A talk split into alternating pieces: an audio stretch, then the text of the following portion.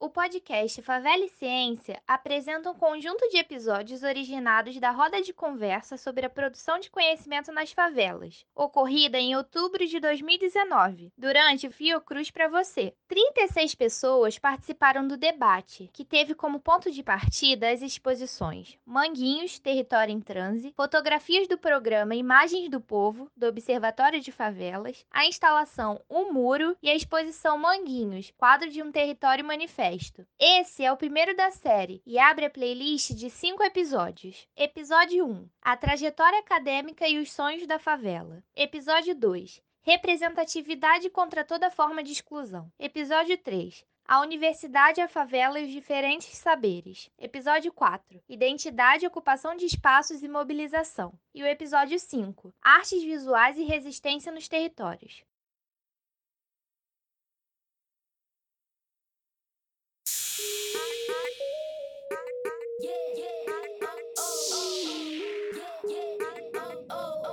Meu nome é Luiz. Meu nome é Andresa, eu sou arte educadora.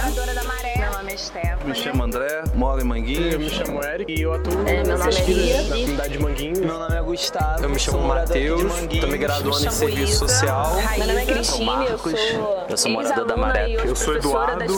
Olá, eu sou Luciane. Meu nome é Fernando, sou geógrafo de meu nome é formação também pela. UERJ. sou da rede CCAP. Meu nome é Rejane, sou geógrafa, chamo formada Paulo, pela sou UERJ. tradutor e intensivo. sou Meu nome é Marcela, sou professora assistente do projeto nome Eu é Sou, que acontece sou lá no Jacarezinho. Morador do Pinheiro, da Vila Sou do o Pinheiro. Gabriel, meu nome é Diogo. Sou Maurício. E esse é o encontro Favela e Ciência. Para ampliar o debate sobre a trajetória de formação dos estudantes, a Fiocruz, a partir da articulação entre o setor de eventos, coordenação de cooperação social e Museu da Vida, promoveu o encontro Favela e Ciência em outubro de 2019. O encontro é fruto das ações estratégicas desenvolvidas no âmbito do Fórum Favela Universidade, que conta com a participação de organizações dos complexos da Maré e Manguinhos, conjuntos de favelas localizadas na zona norte do Rio de Janeiro, a Fiocruz e a Pró-Reitoria de Extensão da UFRJ.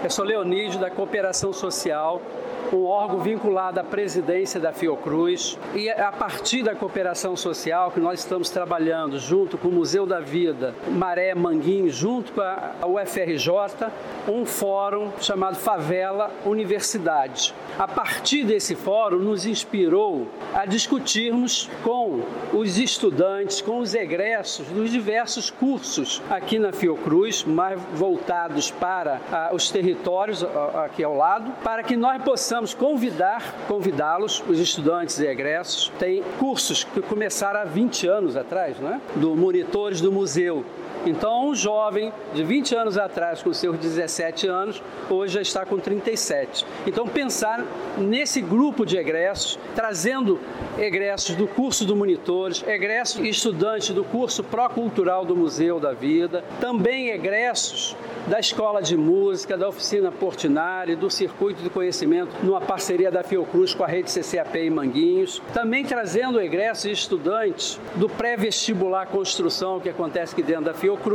da educação de jovens e adultos. Nós convidamos também que o Museu da Maré e o SEASM na Maré pudessem convidar os seus estudantes, seus egressos para vir para cá. Também um projeto de pesquisa de jovens pesquisadores pesquisando saúde e juventude relacionada a territórios de favelas e periferias. Foi um projeto agora no qual selecionaram 11 pesquisadores de periferia para falar sobre pesquisar saúde, juventude e periferia e favelas. Então nós convidamos essa turma toda para assumir um grande desafio. No nosso ponto de vista, é estimular que haja uma conversa entre os seus os pares, entre os egressos, entre os estudantes, do que significa, a partir do seu lugar, a sua trajetória. Eu iniciei no projeto tal, no curso tal, numa organização tal. Essa trajetória que me levou para a academia ou não, não sei, mas que você hoje teve uma mudança de comportamento e você reconhece o papel do conhecimento historicamente construído pela humanidade num processo de ajuda de eman emancipatória, né?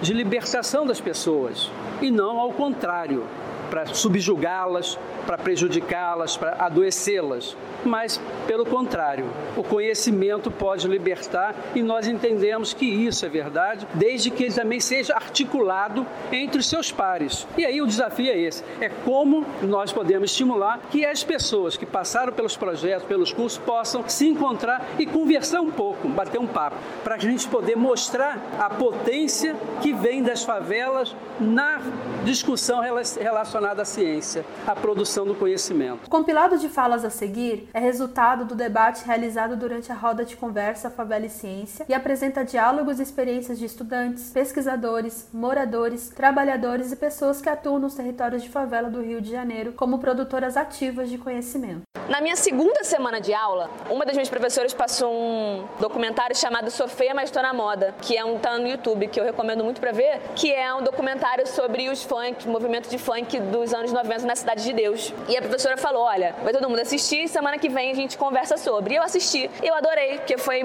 nostalgia total, aqueles funks que eu ouvia, porque eu sou moradora de favela. Eu lembro que na semana seguinte, eu perguntei, galera, e o documentário? E as pessoas falaram, nossa, mas que sabe, funk e coisa chata e história nada a ver. E aí eu na segunda semana de aula eu percebi, eu acreditei no que as pessoas falaram para mim de que a universidade é um lugar que assim, todo mundo é muito legal, né? Todo mundo é muito receptivo, então a gente fala, não, não pode ser, a universidade não é tão branca assim.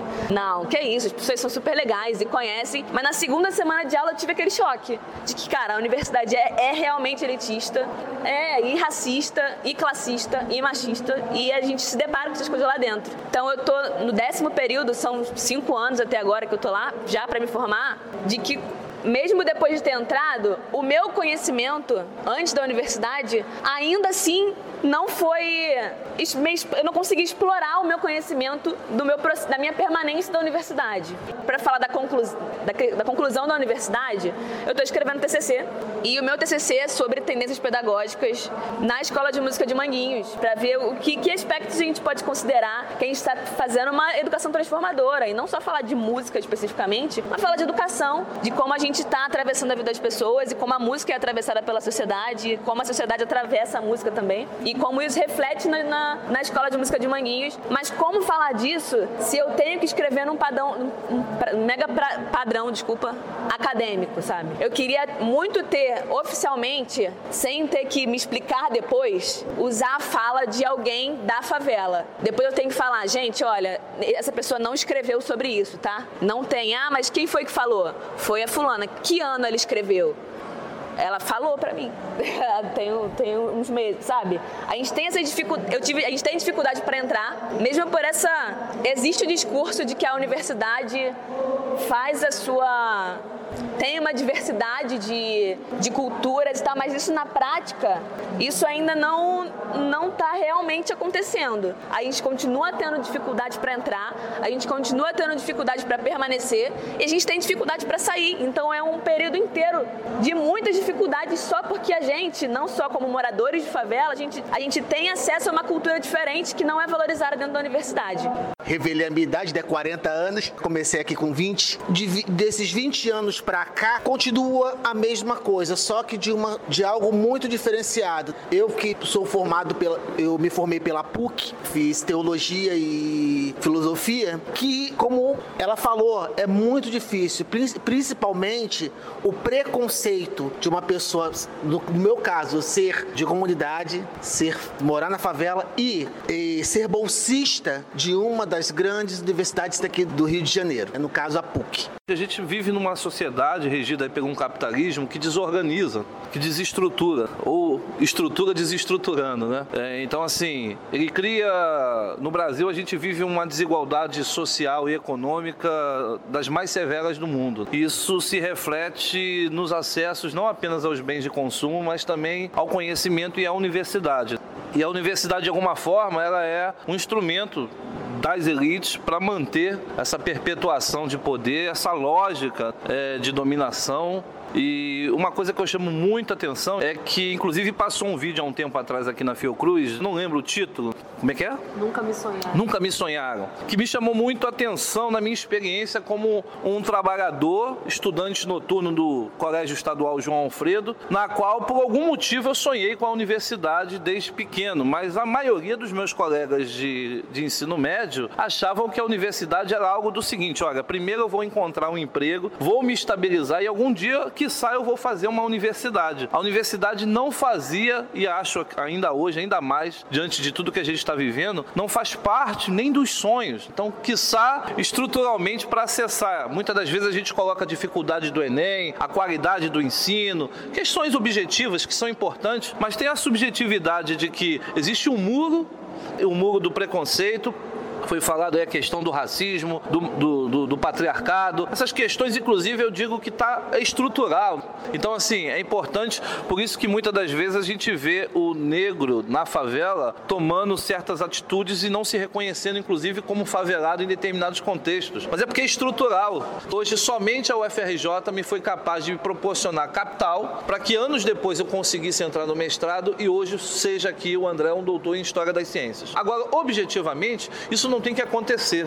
Eu acho que nossos jovens têm que ter a capacidade de sonhar e de disputar. E para isso é lutar na coletividade e eu acho assim, né? E compartilhar isso, essas histórias de sucesso. Porque, infelizmente, o que mais a gente vive, é, pelo menos na favela, são as histórias do que não pode, não consigo, não deu, fulano se ferrou, fulano se estrambicou. Então, assim, eu acho que a gente precisa colocar, construir novos sonhos e novos sonhos com a juventude favelada dentro da universidade. Esse episódio é fruto do encontro Favela e Ciência realizado durante o 26º Fiocruz para você em outubro de 2019. Esse podcast é uma realização da Assessoria de Comunicação da Cooperação Social da Presidência da Fiocruz, com roteiro e produção de Bruna Aracaque, Luísa Gomes, Natália Mendonça e Roberta Nunes. Eu sou a Natália. E eu sou a Bruna. Acompanhe as ações da Cooperação Social no portal Fiocruz e entre em contato pelo e-mail comunicação.cooperaçãosocial.gmail.com. Obrigada e até o próximo episódio.